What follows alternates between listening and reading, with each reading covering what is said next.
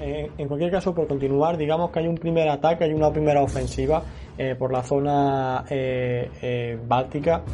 Entonces, los alemanes, ¿no? En un primer momento quedan un poco a la espera, a la espera, a la espera, porque se pueden prever que puede ser un ataque de, distracción, mantienen sus reservas en la zona de, de, de Corel, ¿no? Un poco aquí en, en esta barriga de Ucrania Norte pero ya llegar al punto ¿no? en el que dicen, bueno, eh, sí, nos han, nos han, atacado por aquí, han avanzado un montón, eh, tenemos que ir para allá, ¿no? Y van para allá. Y ese es precisamente el momento, ¿no? Como has comentado a finales de julio del 44, cuando entonces los soviéticos lanzarán su ofensiva definitiva, ¿no? En, la ofensiva en Ucrania, sí. Es la, ofensiva de Konin. Sí, sí, está articulado así. Eso es típico de los soviéticos, lanzar ofensivas escalonadas para, lo, como tú has dicho, o sea, eh, de aquellos dicen, o sea, atacan en el norte, movemos unas ciertas reservas ahí. Luego, adiós, que atacan en el sur. Ya no queda, mueve lo que queda allí, luego atacan en el centro. Es así, se lo pueden permitir. De todas maneras, también otro famoso mito sobre los soviéticos. El tema de que, que eh, propagado por, por, los, por los generales alemanes después de la guerra para calificar de alguna manera al ejército rojo como hordas inhumanas, mientras que Alemania representaría, digamos, la civilización occidental, cristiana, etcétera, etcétera. Eh, eh, esto de que los soviéticos ganaron por el número, que ganaron por el número. Eh, no, es cierto en términos cuantitativos, no es, no es cierto. Montgomery o Bradley, por ejemplo, concentraron, en el libro lo explico por unas tablas, concentraron en los lugares de máximo esfuerzo una mayor concentración de hombres y de, y de material blindado que los rusos en cualquier momento de la Segunda Guerra Mundial, incluyendo en Bagration. Y luego, si tomamos los efectivos humanos, eh, lo tomamos como 100, eh, como valor 100, noviembre del 42, es decir, Stalingrado, vemos que los números humanos, aunque solo sea también por las pérdidas que sufren, pérdidas monumentales de los rusos, no varía prácticamente. Es decir, si el valor, el valor en noviembre del 42 es 100, en Kurs es 112. Lo que crece es el valor en tanques, en carros blindados, en aviones y tal. Porque, a diferencia de la industria alemana, la industria soviética se pone a funcionar inmediatamente después del ataque de Barbarroja. Y eso que tienen que evacuar prácticamente toda la industria a, la zona de los Urales. Pero la industria soviética, que ya su razón de ser, la industrialización de los años 20, era la de dotar a Rusia de un aparato de defensa muy grande, eh, se pone a funcionar inmediatamente a todo trapo. Stalin habla, dice inmediatamente desde el principio, esta eh, será una guerra de motores. Esta será una guerra de motores. Y, ganará el que más motores produzca, ¿no? Así que mientras los alemanes, creo incluso en una, de estas charlas que has tenido con, Caballero Jurado, ¿no? Con Caballero Jurado, habla de que eh, eh, los alemanes fían toda su, victoria en una batalla decisiva, en la noción de batalla decisiva, que es una batalla de cerco, ¿no? Y esta batalla decisiva forma parte de una tradición que, ya es, que se remonta a Federico el Grande, que tiene éxito contra, Austria en 1866, en Sadova, eh, que tiene un cierto éxito, porque la guerra se prolonga un poco más, contra los franceses en 1870, pero que fracasa en el Marne en 1914, que fracasará durante toda la Primera Guerra Mundial y que luego tiene un gran éxito en Francia en 1940 y en Grecia y tal, pero bueno, Grecia y Yugoslavia son pero en Rusia no tiene éxito. En Barbarroja no tiene éxito, a pesar de que al principio eh, se han hecho cálculos de que los alemanes matan, matan a un soldado ruso cada seis segundos durante el primer mes de operaciones en Barbarroja. Son una debacle tremenda, ¿eh? que cuesta trabajo pensar en cómo los soviéticos pudieron recuperarse. Sí, se hacen casi dos millones y medio de prisioneros. Eh, se, se, embolsan hasta el final. Precisamente eh, en la zona, en la zona esta, donde va, a producirse Bagration. Bagration, en cierta manera, es como una venganza. Es una venganza de los soviéticos. Sí, sí, que además se, lanzó justo el mismo día, tres años después. Sí, bueno, esto eh, se, lanza el mismo día, pero por, caso, por casualidad, ¿eh? No es que está pensado ah. para lanzarse el 22 de junio porque fue el, el día de, que se desencadena Barbarroja, sino que igual que Barbarroja, estaba pensada para lanzarse el 15 de junio. Lo que pasa que las dificultades logísticas hace que se vayan retrasando las dos operaciones, ¿eh? Barbarroja en el 41 y Bagration en el 44. Las dos se lanzan en, junio, evidentemente, ¿no?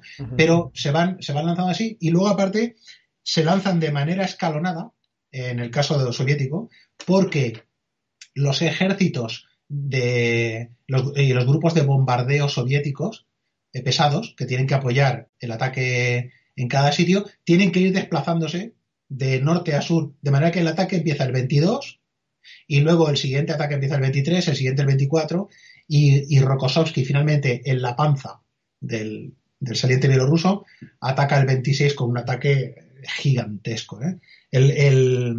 Para que veáis eh, los, los efectivos movilizados por los soviéticos son, son tremendos. Eh, es la segunda ofensiva más grande de la, de la guerra y, luego es la, mayor ofensiva soviética.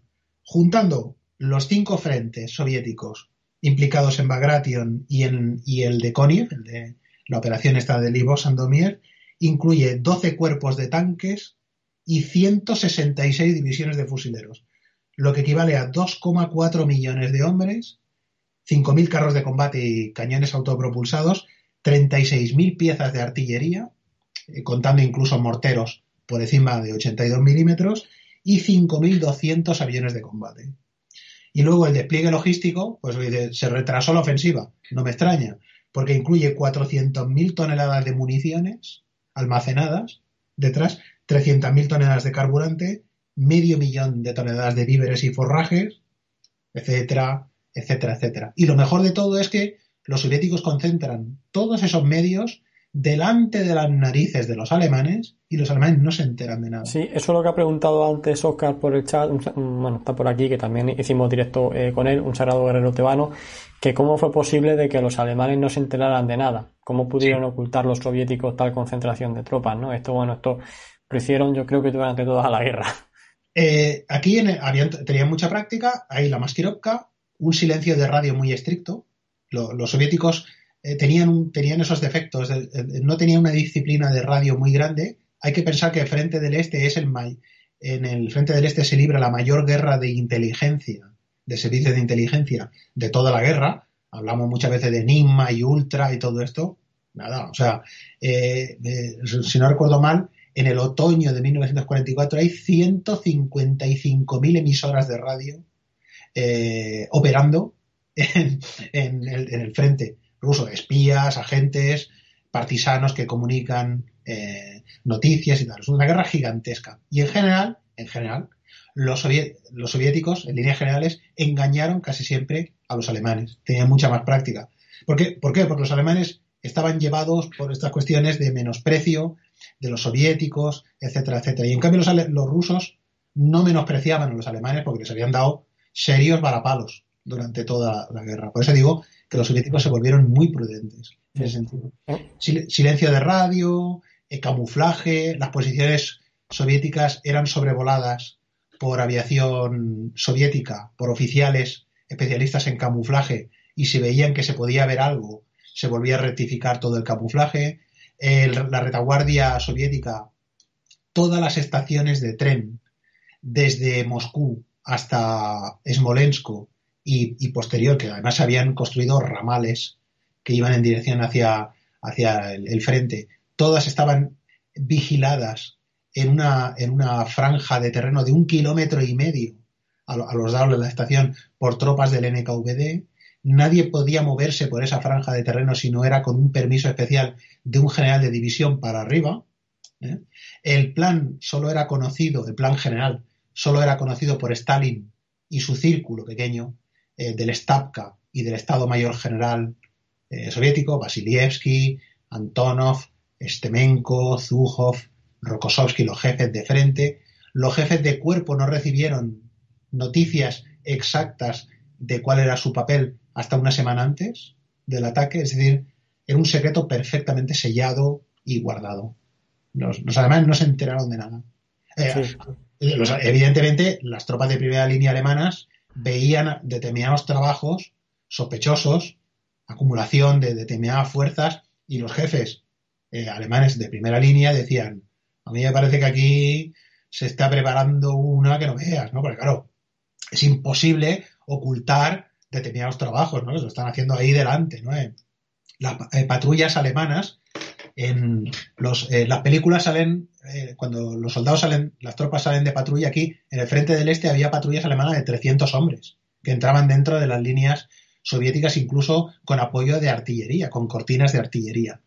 Pero o bien eran capturados o bien los, soviéticos les dejaban entrar en determinados sectores para presentarles ahí unos, unas posiciones que ellos querían que vieran.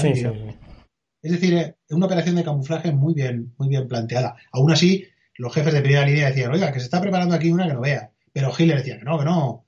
Model dice que entrarán por Ucrania. Oiga, que se está preparando. No, no, no, que. Y, y, no, el ataque era en, en, Bielorrusia. Cuando cae el ataque es devastador. Los alemanes los, los coge completamente por sorpresa.